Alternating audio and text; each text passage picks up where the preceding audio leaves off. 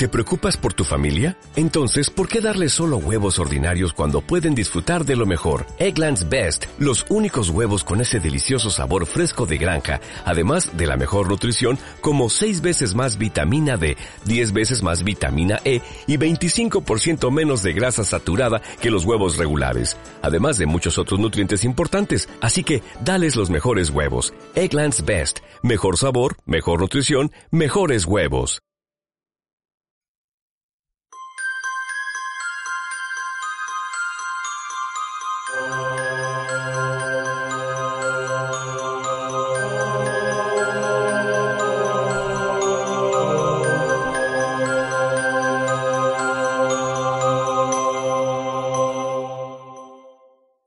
¿Qué sucede con el ser humano cuando fallece? ¿Nuestra energía permanece o desaparece? ¿Existen los fantasmas? Hoy es viernes y esto es Dimensión Misterio.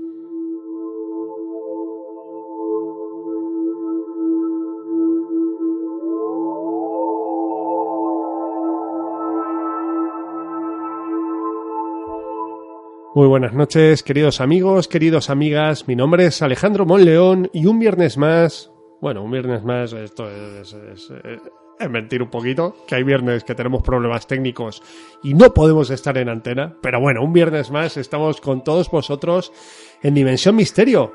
Ese espacio que pretende haceros pensar, haceros, no sé, plantearos cuestiones nuevas, temas alternativos, realidades distintas a las que percibimos habitualmente.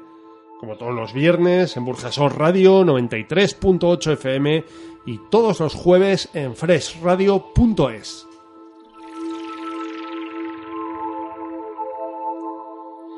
Y mientras tenemos a Roberto todavía castigado de campaña electoral o no sé, no sé qué ha sido de él, nadie, nadie lo sabe, de vez en cuando le escribimos, Roberto, ¿estás ahí?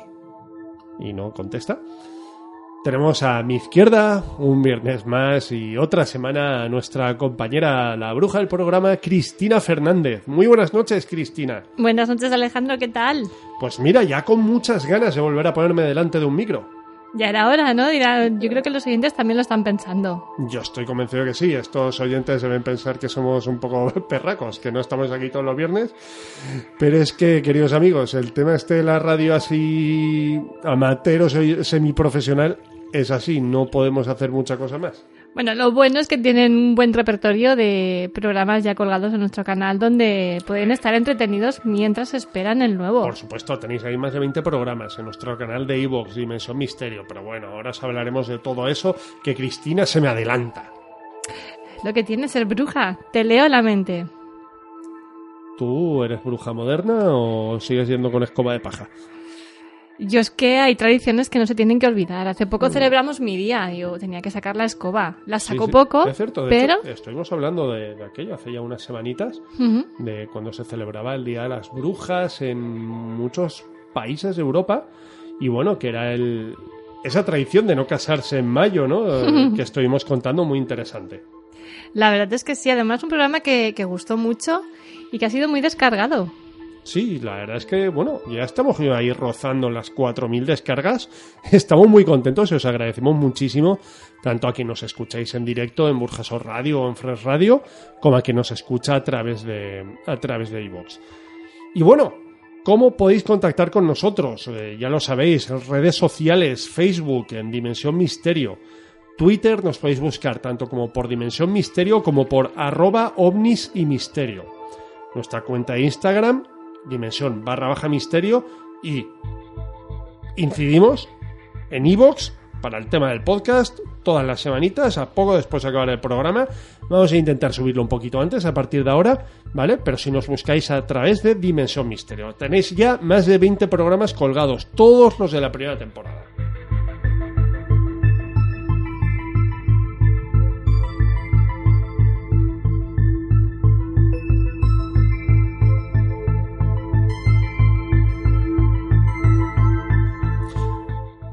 Y bueno, Cristina, esta noche tenemos un programa... ¿Qué te parece si apagamos las luces del estudio? Bueno, para hablar de lo que vamos a hablar hoy, Sí. ¿tú crees que es buena idea? Hombre, Igual se aparece Roberto, ¿eh? Pero Roberto, el otro día estuve viendo la película La Llorona. ¿Y qué te pareció? Estuvimos hablando de la película aquí, ¿te Es- acuerdas? Que estuvimos, es- pusimos es- el tráiler y tal. Es una auténtica basura. Lo mejor de la Ah, lo mejor de la película fue el cine. Con eso te lo digo todo. Estuve en un cine en Inglaterra, bueno, muy cerquita aquí en Castellón nos van a montar uno igual. Mm. Sofás reclinables, o sea, una auténtica maravilla, ideal para quedarte durmiendo mientras ves la Llorona, porque la película es mala a rabiar. A mí no me dio tiempo de verla aquí en España. No sé qué pasó con ella. Pues era tan mala que la quitaron. Pero bueno, mm, Cristina, entrando, ya en el programa, y bueno, ya que hemos hablado de La Llorona, entenderéis un poquito de qué vamos a hablar, también si habéis escuchado la introducción. Te voy a hacer las tres preguntas que he lanzado al aire al público. A ver cuál es tu opinión, porque certeza creo que en este tema realmente tenemos poca. Cristina, ¿qué crees que sucede con el ser humano cuando muere? Y no vale que me hagan la gracia de que cogen, lo entierran o lo queman, o sea, eso- eso está claro. No eso es lo que hacemos nosotros, pero ¿qué ocurre con nuestra alma, no? Por decirlo de alguna forma, o nuestro espíritu. ¿Tú crees en la existencia del alma? Me gustaría creer que sí. Y me gustaría creer que existe pues un lugar mejor al que vamos cuando morimos, porque si no esta vida sería muy triste. Yo creo que nuestro gran miedo a morir realmente es el desconocimiento, ¿no crees? El, el que va a suceder después. Creo que os planteé esta pregunta hace, hace unos programas que, bueno, se, se- hicieron una película, ¿vale? En la, en la que se planteaba un dilema. Tú sabes que una vez mueres vas a tener una vida mejor que la que tienes actual y una vida con plena felicidad. ¿Te suicidarías? No. ¿Por qué? Si tu vida va a ser la hostia. Pero es que no lo sabes seguro, es lo que te No, no, no, no. Es una certeza.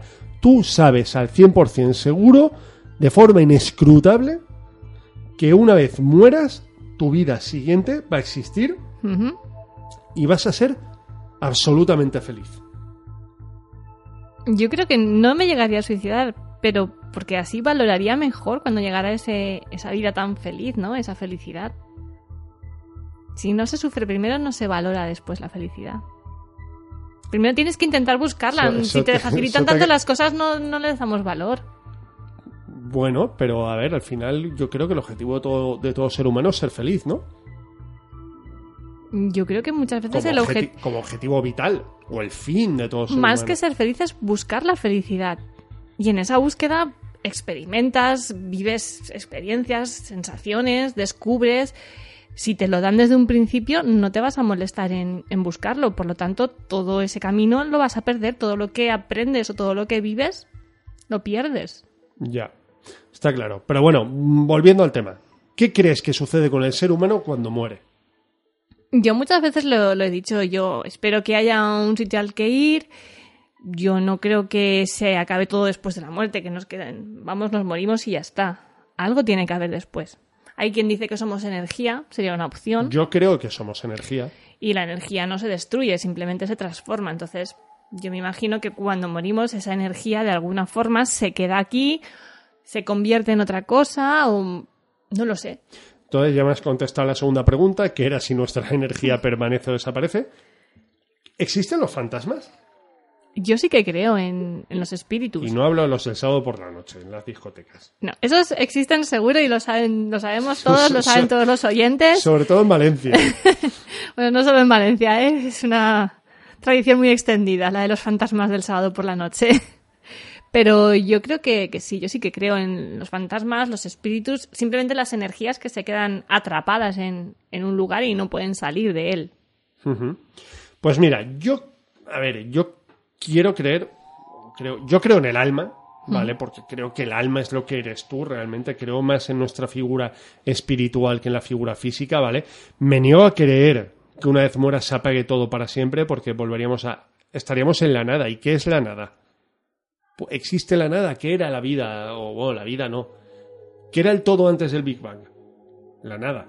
O sea, no me puedo creer que no haya nada. Mi, mi cerebro no está preparado para entender ese concepto, ¿vale? El ser humano no está preparado para muchas cosas aún. Pero, Pero, bueno, es que no puedes entender que no hubiese nada. La nada ya es algo, ¿no crees? bueno, depende de la, la mentalidad con la que estés hablando. Hay personas que ni se lo han planteado todos estos temas. Bueno, pues que en fin.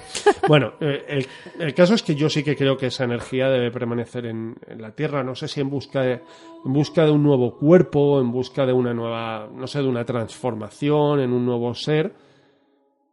Vale, y por tanto creo que sí que existen los fantasmas. Yo creo que sí que existen los fantasmas. A partir de ahí, ya creo que es cuestión mucho de vivencia personal de cada uno. Porque cuando realmente hay tantas historias de fantasmas, Mm. hoy vamos a contar algunas, por eso este capítulo es el de historias de fantasmas. ¿Vale? Pero sí que creo que existan. O sea, es que me niego a creer que. Entonces la segunda, la pregunta que yo te voy a hacer ahora a ti, después de, esto las es que nuevo, tú me has esto es hecho nuevo. a Por mí, fin preparas tú el programa, ya me estoy liberando. no, no preparo el programa, pero sí que me gustaría saber si tú crees en fantasmas. ¿Has tenido alguna experiencia con fantasmas? Tu experiencia, y creo que la conté en su día, y si no la contaremos, con, iba a decir experiencia cercana a la muerte, pero por suerte esa no, ¿vale? tu experiencia con visitante nocturno o dormitorio, he tenido esas experiencias. Yo, bueno, sí, mira, tuve una experiencia con un fantasma. ¿Nos la vas a contar? Por supuesto, mira, yo vivía con una persona, ¿vale? Que ella decía que era capaz de, verlo, de, de ver fantasmas. Y de hecho, por una serie de datos y de, y de circunstancias que se dieron, yo la creí. ¿Vale? La creía, aparte, tú sabes que yo soy muy escéptico en muchas cosas de esta temática, ¿vale? Pero este es un tema en el que, no sé, o sea, por lo que ella a mí me contabais, por experiencias, eh, yo qué sé, ir a casa de mis abuelos, mm, ella no haber visto en la vida a mi abuelo, porque ella y yo empezamos la relación, pues, 10 años después de la muerte de mi abuelo o así. Y luego ver al hermano de mi abuelo y quedarse petrificada porque se parecían mucho y decir que hace tu abuelo ahí, o sea, y no era mi abuelo, era una persona a la que ella no conocía, ¿no? Yo tuve una experiencia una noche, ella decía que donde vivíamos nosotros estaba la mujer del pasillo. Entonces, ¿qué es lo que pasa? Que ella por sus turnos de trabajo, yo vivía, yo dormía muchas noches solo y ya llegaba un punto en el que eh, tengo que reconocer que yo soy un poco cagón. ¿Vale? Toma ahí, metiendo sonidos a tope. Menos mal que hay luz, ¿sabes? Porque si no.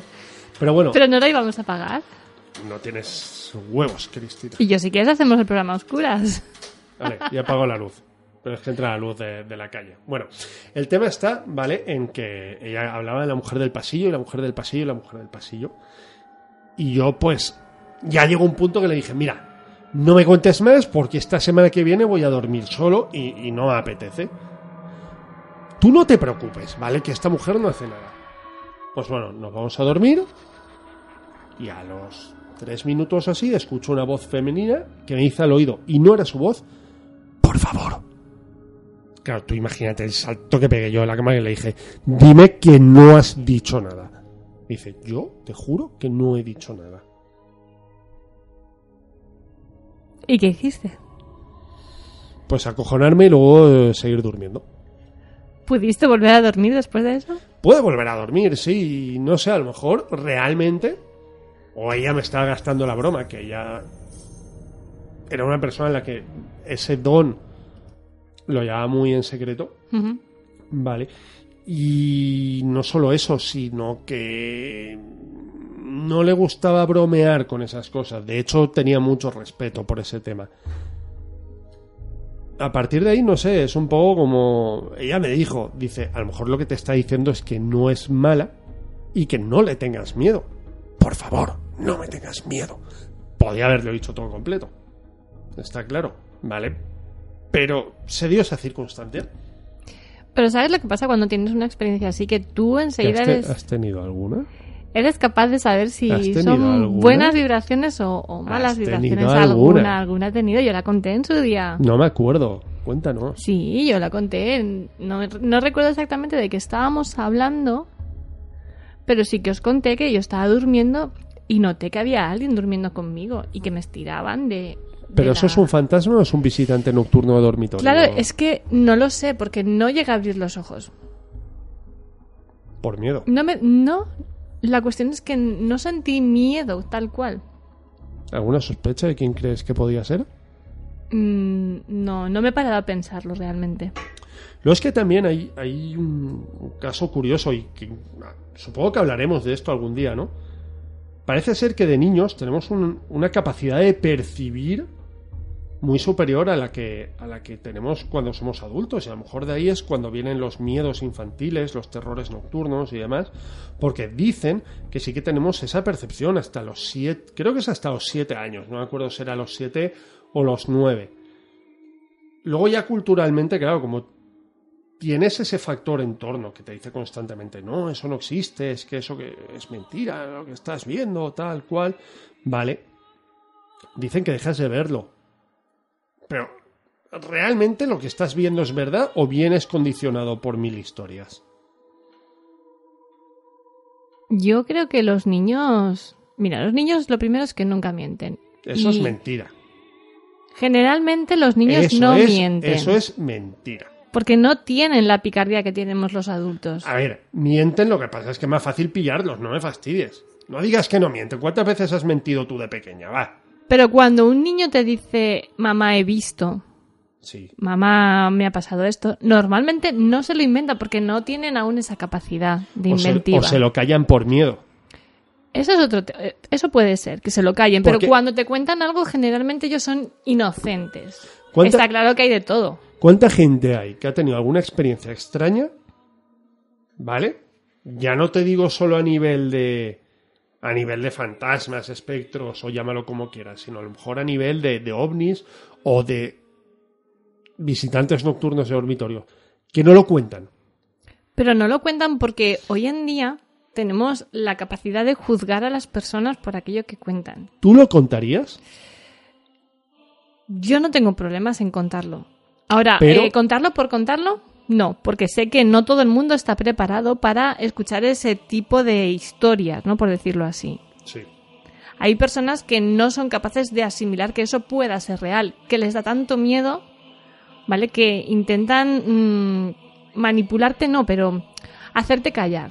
Muchas veces cuando nos da miedo algo no nos gusta que nos estén recordando constantemente aquello que nos da miedo, porque nos sentimos vulnerables. Entonces, pues si yo cuento esa historia a una persona que no cree en fantasmas, me va a decir, tú estás más de la cabeza, por ejemplo, tú estás loca, necesitas tratamiento. Entonces, muchas veces no contamos las cosas por el qué dirán, porque somos así. Los seres humanos nos guiamos por el qué dirán y nos importa mucho lo que digan los demás y lo que piensen de nosotros. Y si tú cuentas una historia que la mayoría no entiende o que no está bien visto, lógicamente te van a juzgar mm, negativamente. Por eso muchas veces no contamos realmente lo que vivimos. ¿Y a quién se lo contarías? A mí, por supuesto. ¿Pero tendrías problema en contarlo aquí en antena? Yo no tengo problemas en contar nada. Yo soy muy sincera. Yo siempre lo he dicho. Digo, yo no miento. A mí no me gusta mentir. No me gusta darle vueltas a las cosas. Si quiero contar algo, lo cuento. No tengo miedo al que dirán. Para esos temas yo soy muy diferente. Bueno, subo un poquito la música y vamos a ir entrando en materia, que el programa de hoy yo creo que va a ser muy interesante.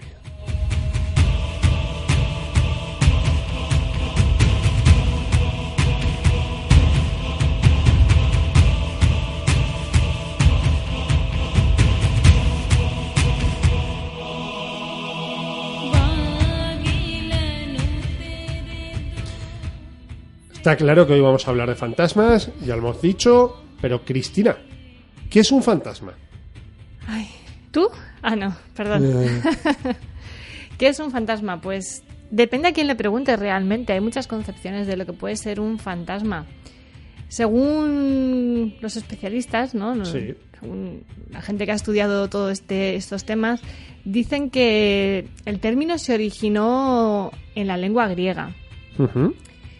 Sí que realmente es un término con una de- definición bastante complicada porque mm, al hablar de fantasmas es, es como muy genérico, ¿no? Podemos estar hablando de muchas cosas diferentes a la vez.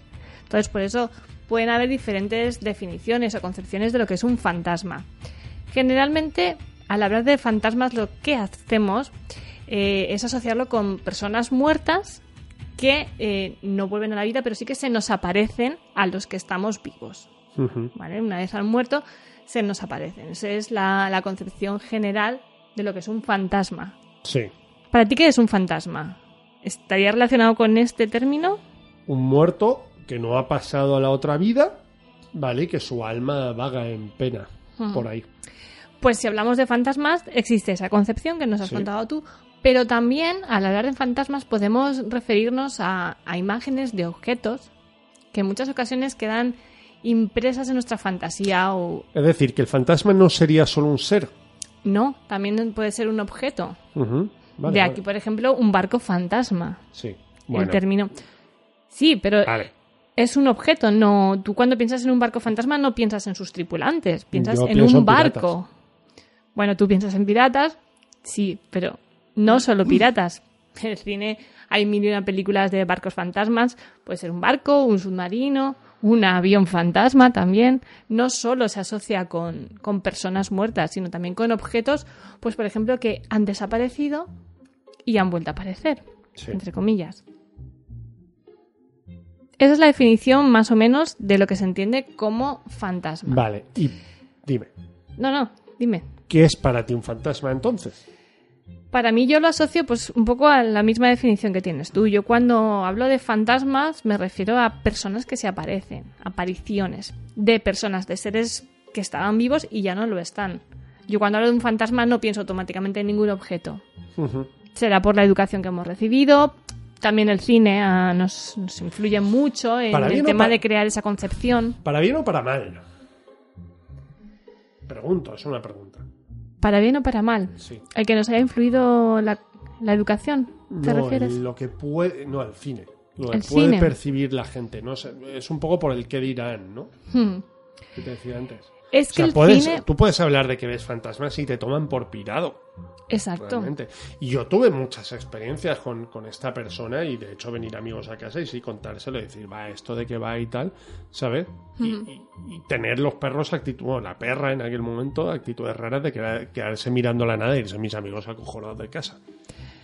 Pero es lo que decíamos un poco, las personas, eh, a medida que nos hacemos mayores, perdemos esa capacidad ¿no? de, de- de tener la mente abierta, porque empezamos a... Pues nos dejamos influenciar por la educación, O igual- por las creencias. O igual sí que la tenemos, pero tenemos miedo a reconocerlo. Yo creo que creamos barreras. Cuando algo te asusta, creas barreras para que eso que te da miedo no te haga daño. Entonces, pues la educación podría considerarse como una excusa, como una barrera, ¿vale? Para que todo aquello que, que no entiendes, que no llegas a comprender, que te genera ansiedad o que pues, o terror directamente, muchas veces que nos da miedo el, el pensar ciertos temas, pues no constituyan ese problema, ¿no? Porque si no, muchas veces cuando tú tienes miedo, te bloqueas. Entonces, claro, no nos gusta a nadie vivir bloqueados. Queremos, como decías al principio, queremos buscar la felicidad y el miedo no nos ayuda, a no ser que sepamos encaminarlo bien. ¿Crees que hay zonas que pueden atraer energías extrañas? Y esto a lo mejor no, no nos lleva del todo a nuestro programa anterior, ¿vale? Pero ¿tú crees que hay zonas que pueden ser de mayor actividad fantasmagórica o enérgica, por así decirlo? Yo creo que sí, yo creo que depende de lo que haya sucedido en un lugar, la energía que se concentra en esa zona puede ser más fuerte o, menos, positiva o negativa, según lo que haya sucedido. Dicen que incluso las personas tenemos la capacidad de atraer esa energía, o sea, de ser eh, un, foco para esa energía. De, de- una persona muy negativa atraería espíritus negativos. Y ya no solo espíritus negativos, toda la, la moda que hay ahora del tema coach, ¿vale? Todo esto. eh, Con lo que estás tú tan de acuerdo. Sí, se basa básicamente en que si tú tienes una actitud positiva ante la vida, mm, te van a pasar cosas buenas y si tú tienes una actitud negativa, te van a pasar cosas malas. Sí, bueno, como Vas a atraer, ¿no? de- Esas energías. La teoría de, de la atracción, ¿no? de que si piensas muy fuertemente que te va a tocar la lotería, te tocará y Eso es falso, ya te lo digo yo. ya. Pero bueno, que sí, o sea, cantamañanas aparte, ¿vale? Mm, Con todo mi respeto a los profesionales. No sé, yo sí que. A, a lo mejor hay gente que sí que atrae esa. en- con su negatividad atrae esa energía negativa y a lo mejor puede atraer eso- esos espíritus, ¿no? Pero bueno, esto creo que nos lo enseñó un poco la película Ghost allá por los años 90. También teníamos los fantasmas buenos y los fantasmas malos. Qué película más bonita. Vaya. Esa la he visto. Que- Eso lo has visto menos pero, mal. pero creo que ente- creo que entera nunca. En serio. Yo tengo un cierto trauma con. Cada vez que hablo contigo de cine consigues callarme, te lo digo en serio. ¿Has visto ya la maldición de Hill House? Eh, me queda el susto final. Cre- he creado una barrera con respecto a los dos últimos episodios de la meses, serie. Llevas cuatro meses para verlo. Exacto. Pues bueno, ahora que ya más o menos tenemos claro lo que es un fantasma, vamos a empezar a ponernos serios porque hoy es noche de historias de fantasmas.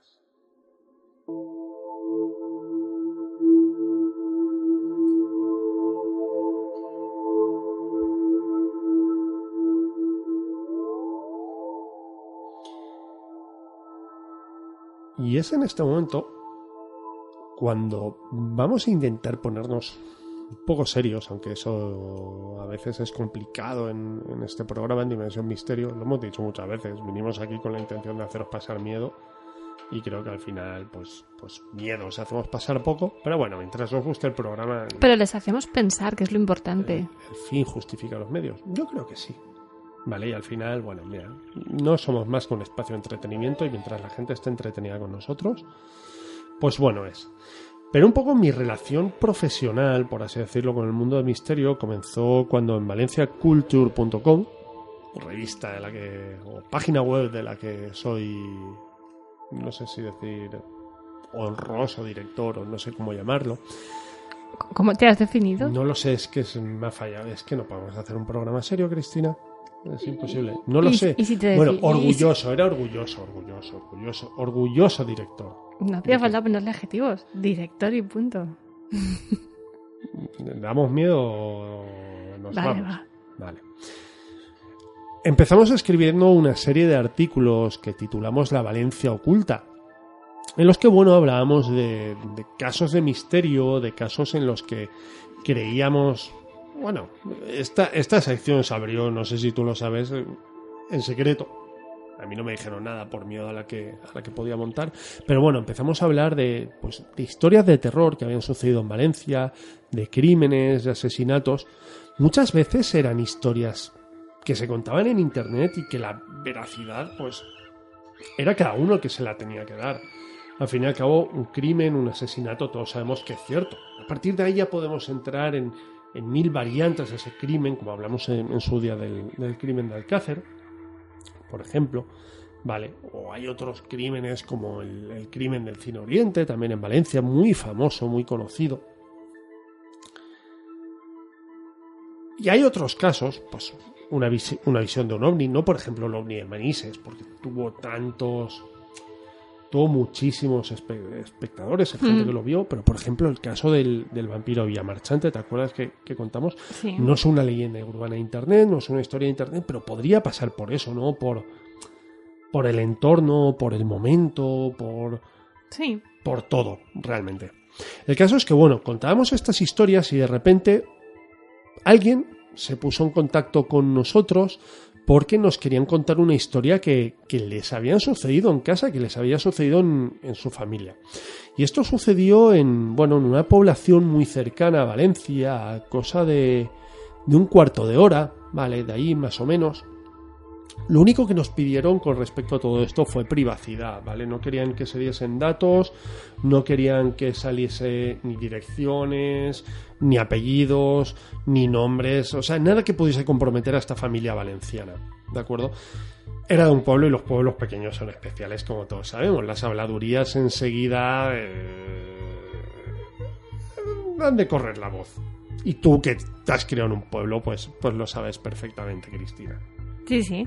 No te lo voy a negar. Sí.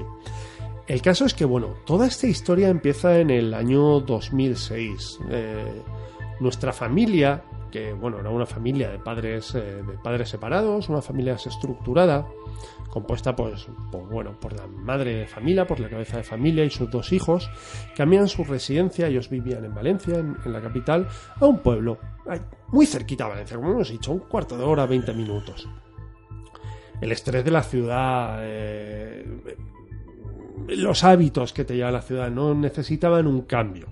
Realmente ellos necesitaban un estilo de vida totalmente distinto y, decidía, y decidieron eso. Vamos a cambiar la ciudad, además, una gran avenida por un pueblo tranquilo. Vamos a, vamos a probar cómo, cómo se iba aquí, ¿no? Los inicios de esta familia realmente fueron, fueron un poco complicados. Ya sabemos que los cambios en esta vida pues son complicados, son difíciles a veces, ¿no?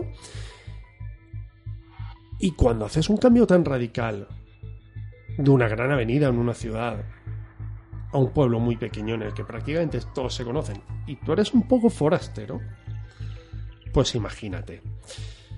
El hijo mayor tuvo, la verdad es que problemas de adaptación, intentaba estar poco en casa.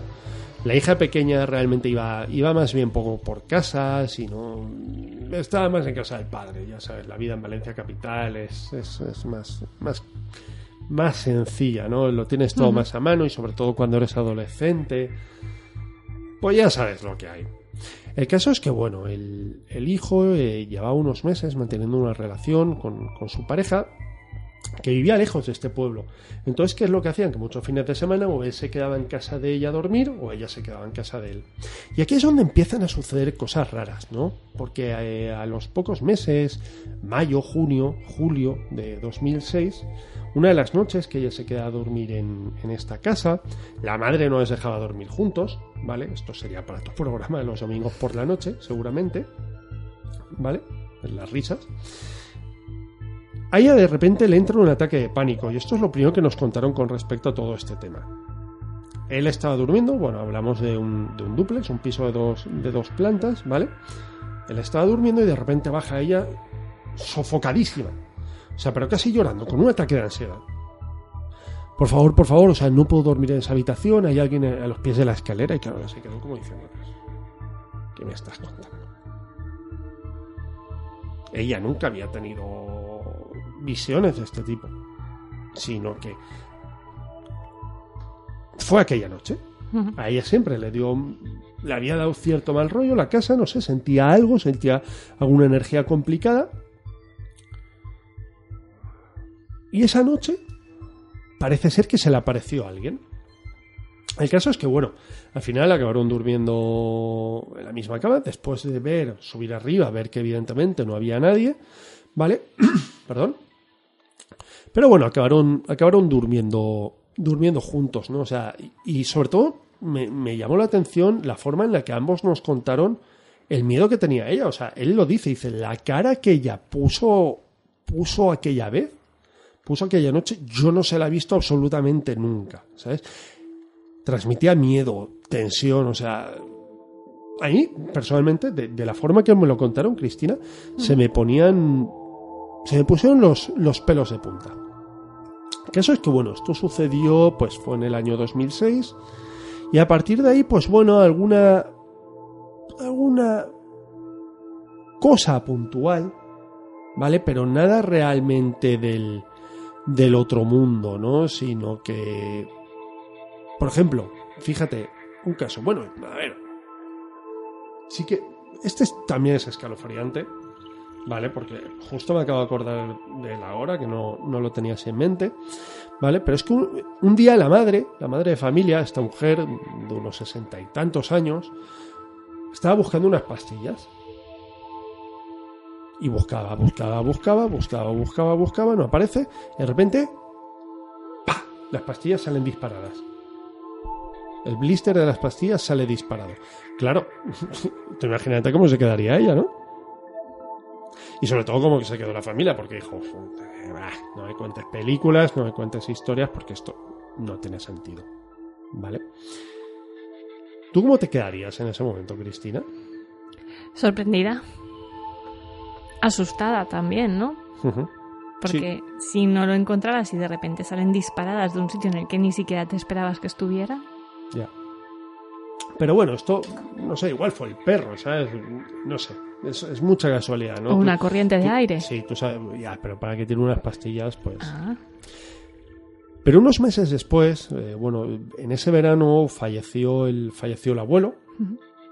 ¿vale? Y a partir de aquí, la madre ya vivía sola, eh, la hija estaba, pues, iba, venía, ¿vale? Estaba más tiempo fuera que dentro, y el hijo, pues, ya vivía con, con su pareja. Entonces, en verano fue cuando falleció el abuelo, el, padre, de, padre de la madre de familia, ¿no? Y una noche hubo un caso que a mí personalmente me puso los pelos de punta y que no me gustaría vivir, haber vivido esa situación. Fue en torno a las 3 de la madrugada cuando nuestra protagonista estaba durmiendo tranquilamente en su cama, como cualquier, como cualquier día, ¿no? Ella, como hemos dicho antes, este es un dato a tener muy en cuenta, eh, vivía en, en, un dúplex y ella vivía, ella dormía, perdón, en la planta de abajo de la vivienda. De repente empezó a escuchar ruidos arriba, pero no eran los típicos ruidos que pues, sueles escuchar en casa o los vecinos moviendo las sillas, sino que eran golpes en, la puerta. Claro, los golpes eran fuertes, eran insistentes y ella, ella se despertó. Pues parecía una puerta, se acercó a la puerta de casa. No era normal que a las tres y pico de la mañana estuviese llamando a alguien. Miró por la mirilla, no, no había absolutamente nadie. ¿Y qué hizo? Pues bueno, subió al piso de arriba pensando que a lo mejor había dejado alguna ventana abierta y que una corriente de aire, lo que has dicho tú antes, podía estar haciendo golpear la puerta, ¿no? Todas las ventanas estaban cerradas, empezó a revisar y de repente en el piso de abajo. Podía ser la habitación de la, de, del cuarto de su hijo que estaba, con la, que estaba con la ventana abierta. Fue a verlo. Entró en la habitación, la ventana estaba cerrada y en el piso de arriba. Otra vez el piso de arriba. En el piso de abajo.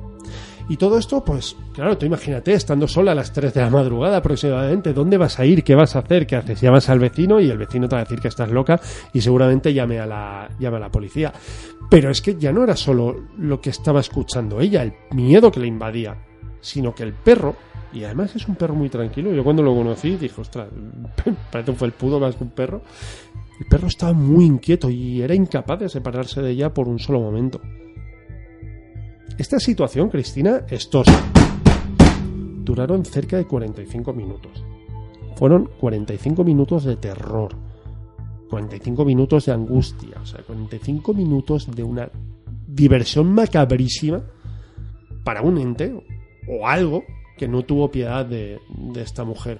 Y ella siempre nos cuenta que no olvidará esa escena nunca, o sea, nunca, que es incapaz. Lo mejor de todo es que de repente paró. Aquello de repente paró. Y... Nunca volvió a suceder. Esta situación tampoco fue capaz de volver a dormir en toda la noche, ¿no? Lógicamente. Su hijo, vale, nos comentó, porque en este caso cuando nos contaron la historia estaba toda la familia reunida, ¿no? Que mamá, bueno, ya no nos dijo tanto mamá, sino que, que me dijo a mí, eh, me dijo que él siempre había tenido la sensación de que allí había alguien y que, y que no era bueno, aunque tampoco tenía nada, tampoco tenía nada por lo que sofocarse, nada que le hiciese creer en esto, ¿no? Pero bueno, hubo más historias dentro de esta casa, Cristina, porque unos meses después, eh, una amiga, una muy buena amiga de, de esta, de nuestra protagonista, falleció tras una larga enfermedad, dos, tres años con cáncer y fallece. Y al día siguiente, el día de la incineración, estaba nuestra protagonista en el sofá echando la siesta y de repente el perro se empieza pero, pero a volver loco, o sea, a volver loco. Y además un perro, como te he dicho, muy tranquilo. Un perro que no se mete con nadie, que no ladra a nadie. Y se ve que se despertó, se puso muy, muy, muy, muy, muy inquieto y estuvo ladrando a la absoluta nada durante cerca de 15 minutos absolutamente nada. O sea, ya te digo, pasó de un estado de tranquilidad absoluta a desesperación total, sin forma de calmarle. Ella nos lo decía, decía, estuve con el perro en mis brazos y no había forma.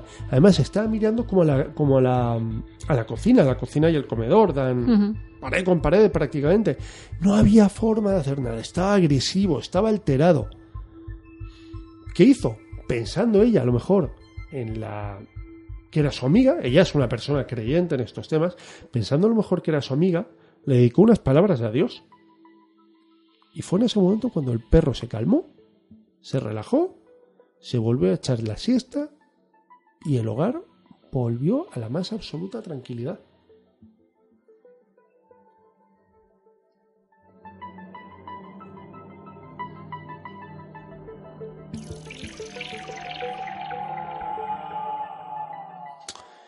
Caso es que meses, meses más tarde y coincidiendo también, como te he dicho antes, pues eh, había fallecido el, el padre nuestra protagonista, ¿no? Meses más tarde, eh, además en las fechas cercanas a la típica misa que se hace de despedida, volvió a suceder algo extraño. Nuestra protagonista estaba en el piso de arriba, haciendo algunas cosas, y de repente escuchó una serie de golpes, o sea, como si algo se cayese, ¿vale? Ella, claro, fue a ver, se había sido el perro, a ver qué había pasado, fue a ver qué, qué había sucedido, y la escena fue, pues, pues absolutamente dramática. En una estantería en la que guarda, que tiene como librería, muy chula, la verdad, y había unos marcos con fotos. ¿eh? Fotos, recuerdos de toda la vida. Todos estaban de pie excepto uno.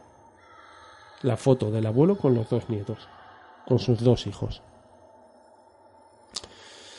Y el caso es que, bueno, pues al final nuestra protagonista, ante tal situación, fue tirando de contactos, supuestos mediums y demás. Le dijeron que sí, que evidentemente que el abuelo estaba en, en casa, ¿vale? Y que, pues igual, el abuelo murió de repente. No era una persona con una enfermedad ni nada por el estilo, sino que murió, pues, un infarto, de noche a la, sí, de noche, durmiendo. Ahí ya está. Se quedó el espíritu del abuelo en casa, se quería despedir de ellos, podía estar allí. Caso es que, bueno, recurrió al final al, al cura del pueblo, no es una mujer creyente dentro de en lo que es a nivel religioso, ¿vale? Sí que es creyente en cuanto a situaciones paranormales. Los hijos también mantuvieron que estas cosas sucedieron siempre estando ella sola. Mm. Vale. Pero bueno, ya te digo, recurrió al cura del pueblo, al, al- al cura de la iglesia. Y bueno, tras una limpieza en casa y una bendición, los sucesos desaparecieron para siempre. No hubo ningún registro más, ni ninguna historia. Y de momento es un adiós. Pero nunca sabremos eso hasta pronto.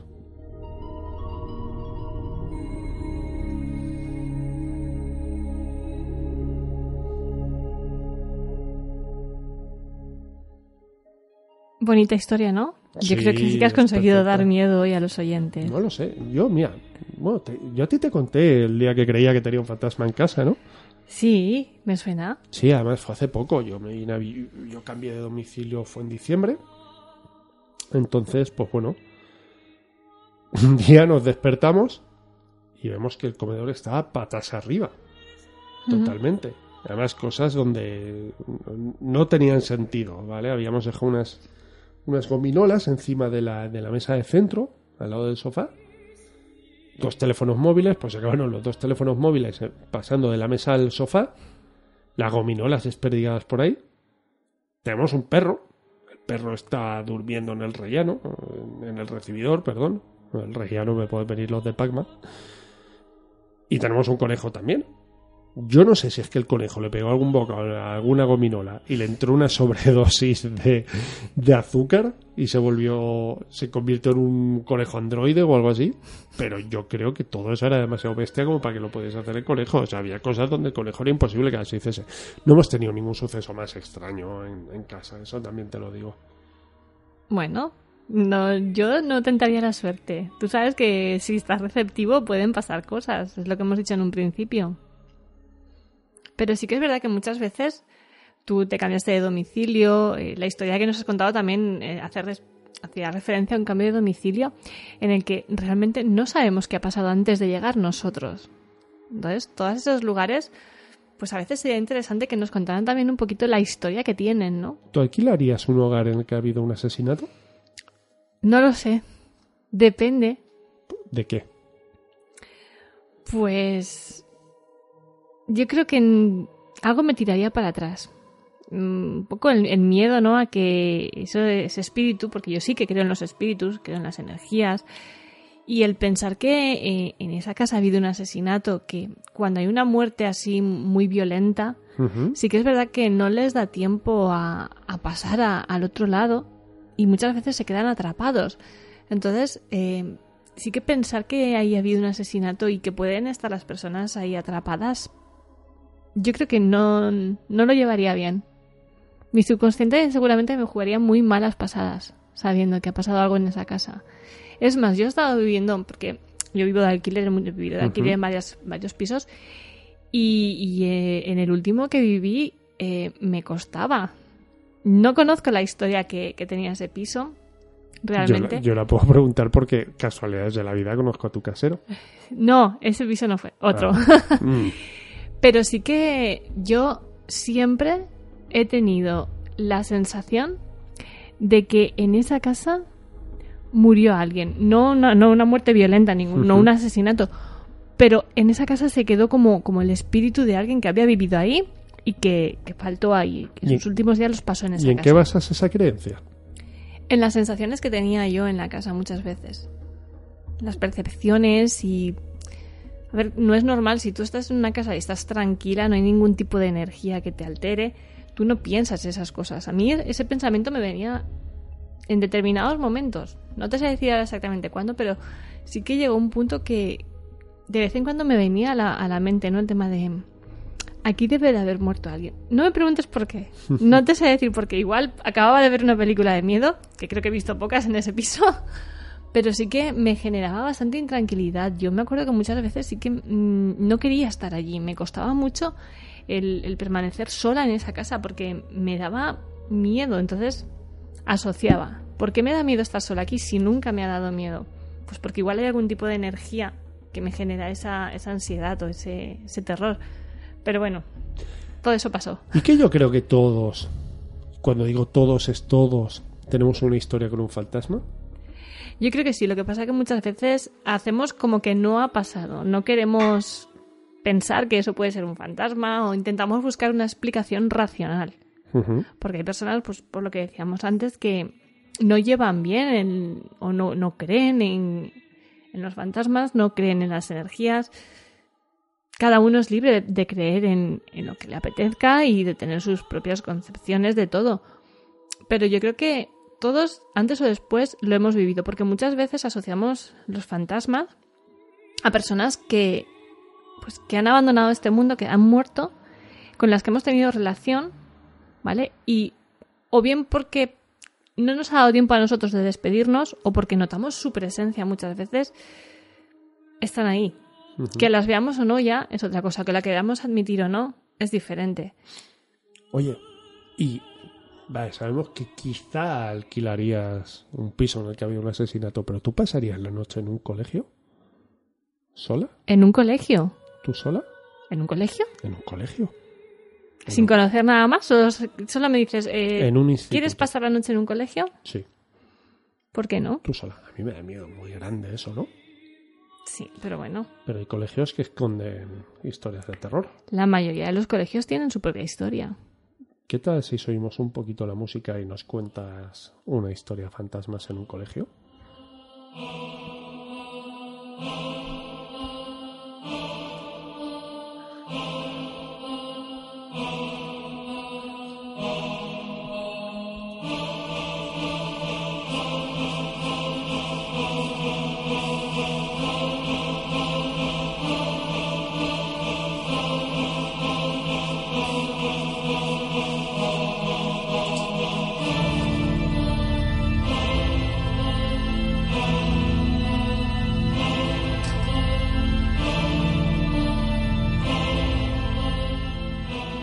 Así que nos vamos al instituto, volvemos al instituto Alejandro. Sí, en ocasiones tengo pesadillas con eso. Sí, Esta semana tuve una, de que no había acabado la, había suspendido una y la había, en fin, cosas. a mí me pasó eso una vez con la universidad. unos- Creo que son traumas que tenemos. Es un horror.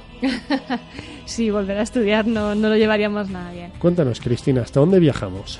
Pues nos vamos hasta, bueno, no nos vamos muy lejos, nos quedamos en Valencia. En, en un instituto, además, que yo creo que hoy en día aún está. Sí, No sé si activo o no, porque activísimo. activísimo.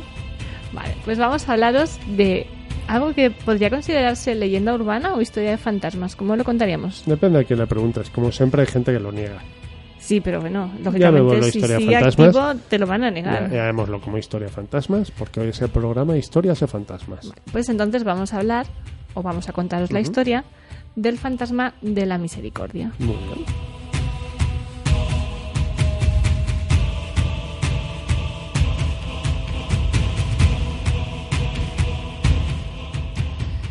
Pues comienza nuestra historia, que según algunos dicen que es verídica, otros dicen que no, eh, desde hace unos años, ¿vale? Vamos a hablar de las empleadas de la limpieza.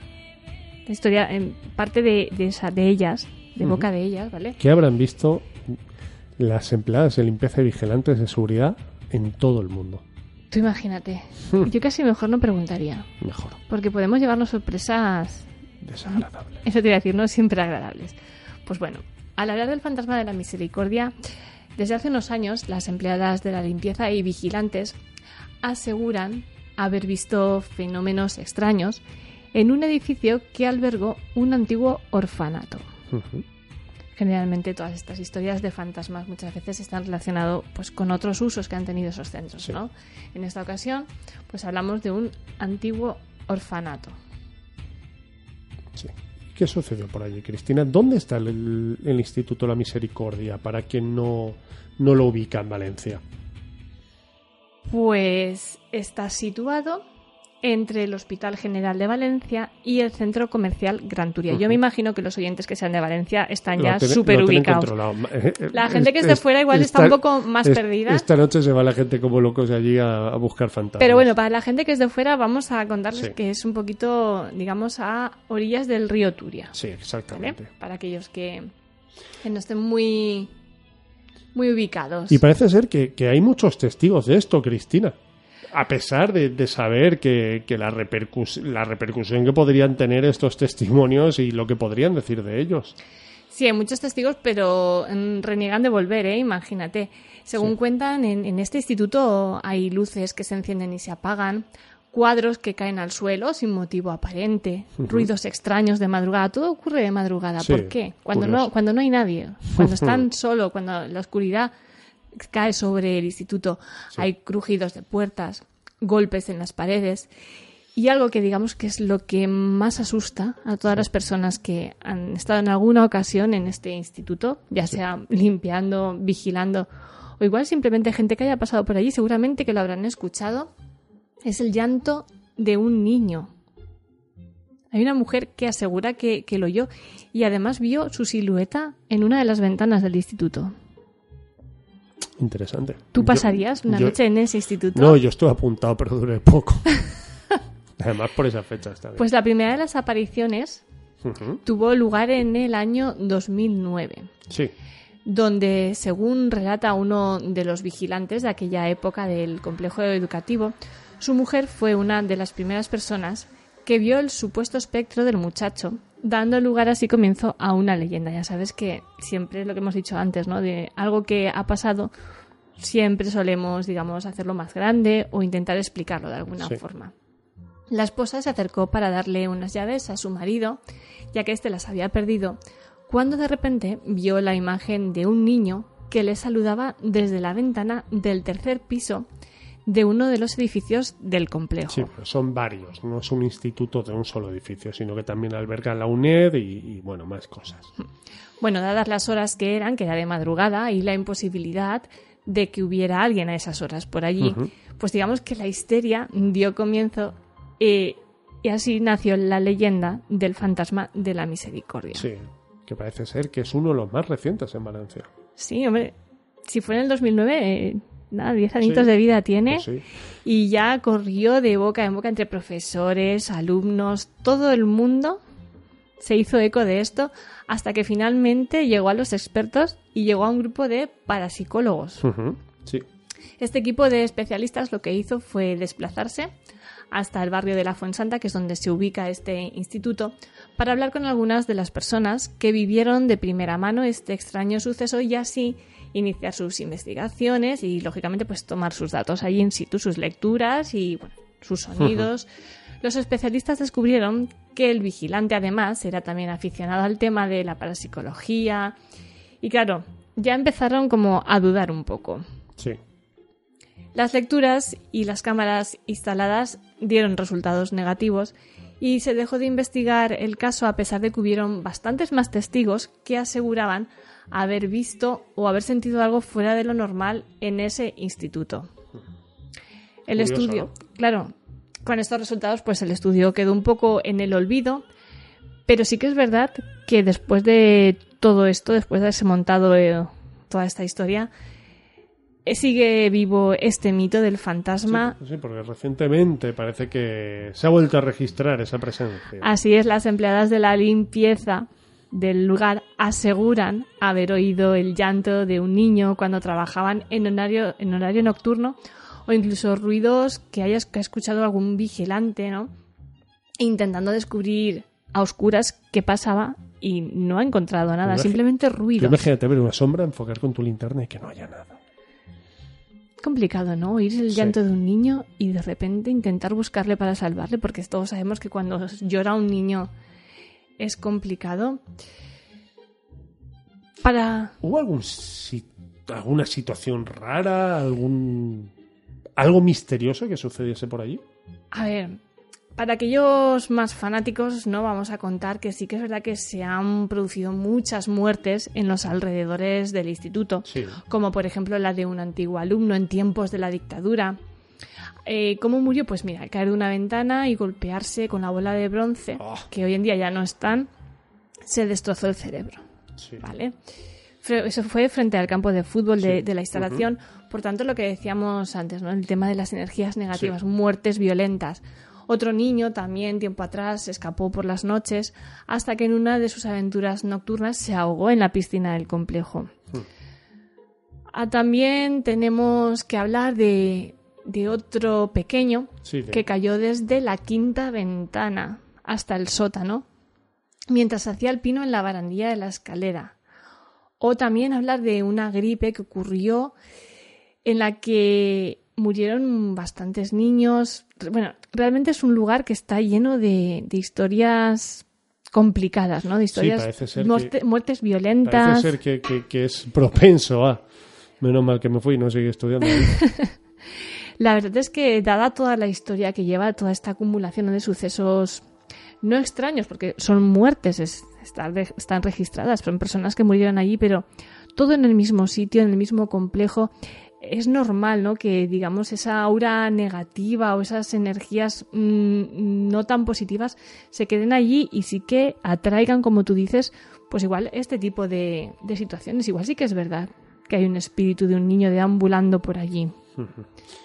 Pues bueno, Cristina, nosotros al final lo que traemos es. Nos hemos pasado del tiempo y todo. Caray, qué suerte. Casi, casi. No se han dado cuenta en la radio. Pero bueno, lo que traemos al final es el final del programa. Encantado de haber estado un viernes más contigo. Y repetiremos a ver si sacamos cositas nuevas, ¿no? Yo creo que sí. Además, vamos a dar las gracias desde aquí a todas las personas que escuchan el podcast y que nos dejan deberes a través de Facebook. Si tenemos algún programa por ahí pendiente también, estos que necesitan más preparación. Pero bueno, de momento ya es viernes por la noche, son ya casi las 11. Es momento de recoger y de pasar un muy buen fin de semana. Enciende la luz, porfa. Far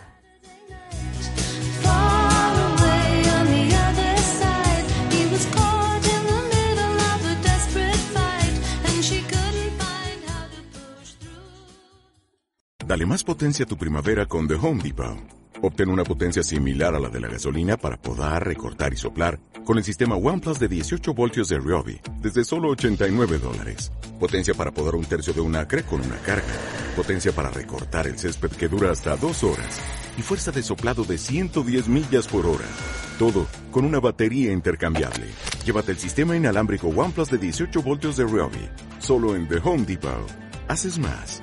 Logras más.